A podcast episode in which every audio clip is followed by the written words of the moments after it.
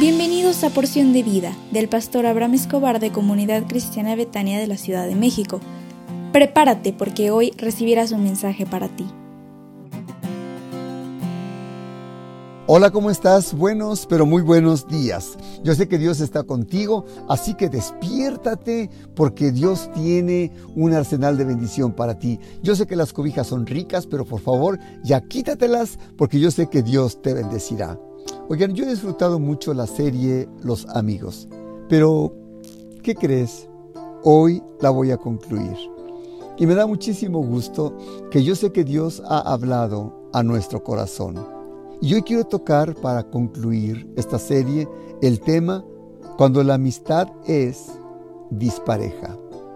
Juan 1.11 dice, a lo suyo vino, mas los suyos no le recibieron.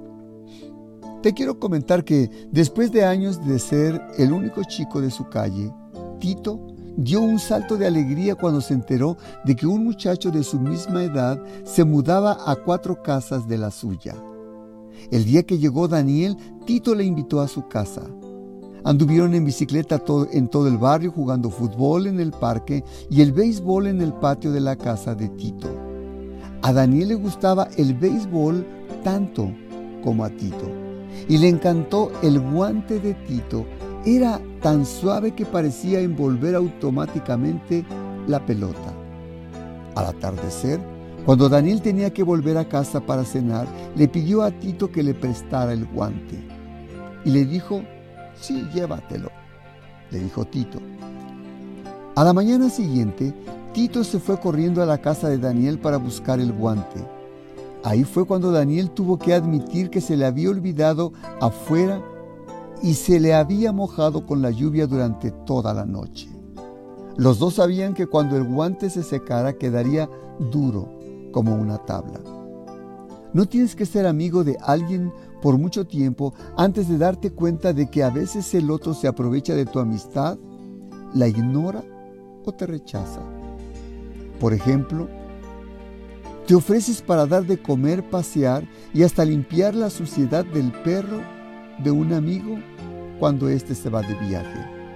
Pero tu amigo nunca se ofrece en hacer lo mismo con tu perro.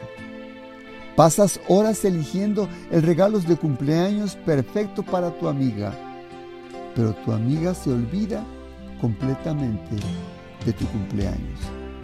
Te apuntas para terminar todas tus tareas escolares para poder pasar el sábado a la tarde con tu mejor amigo. A último momento tu mejor amigo te llama para decirte que se la pasó la mañana perdiendo el tiempo y ahora tiene que hacer la tarea y por tanto no puedes salir a jugar contigo.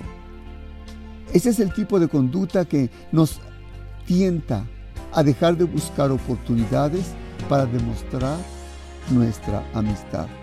Pero la amistad auténtica no espera compensación. Así que si tu amigo o tu amiga te hizo algo, yo te pido, perdónalo y reconcíliate con ella o con él y verás cómo Dios te va a bendecir. ¿Me permitirías orar por ti? Padre, te ruego que bendigas a la persona que escucha este audio para que decida amar al Señor Jesús y ser su mejor amigo desde hoy en tu nombre, Señor Jesús. Amén. Te recuerdo que este sábado 19 a las 9 horas tendremos un desayuno especial para tus amigos, para tus parejas amigos. Me gustaría que los pudieras invitar y vas a ver que Dios va a tocar su corazón y que esa relación que a lo mejor se encontraba un poco desvalida, resquebrajada, verás como Dios les bendecirá y les sustentará. Estará con nosotros Carlos Ortiz, conferencista internacional que tiene un toque especial para las parejas. Y el domingo 20 a las 10.30 de la mañana tendremos una reunión especial para personas que no conocen al Señor Jesús.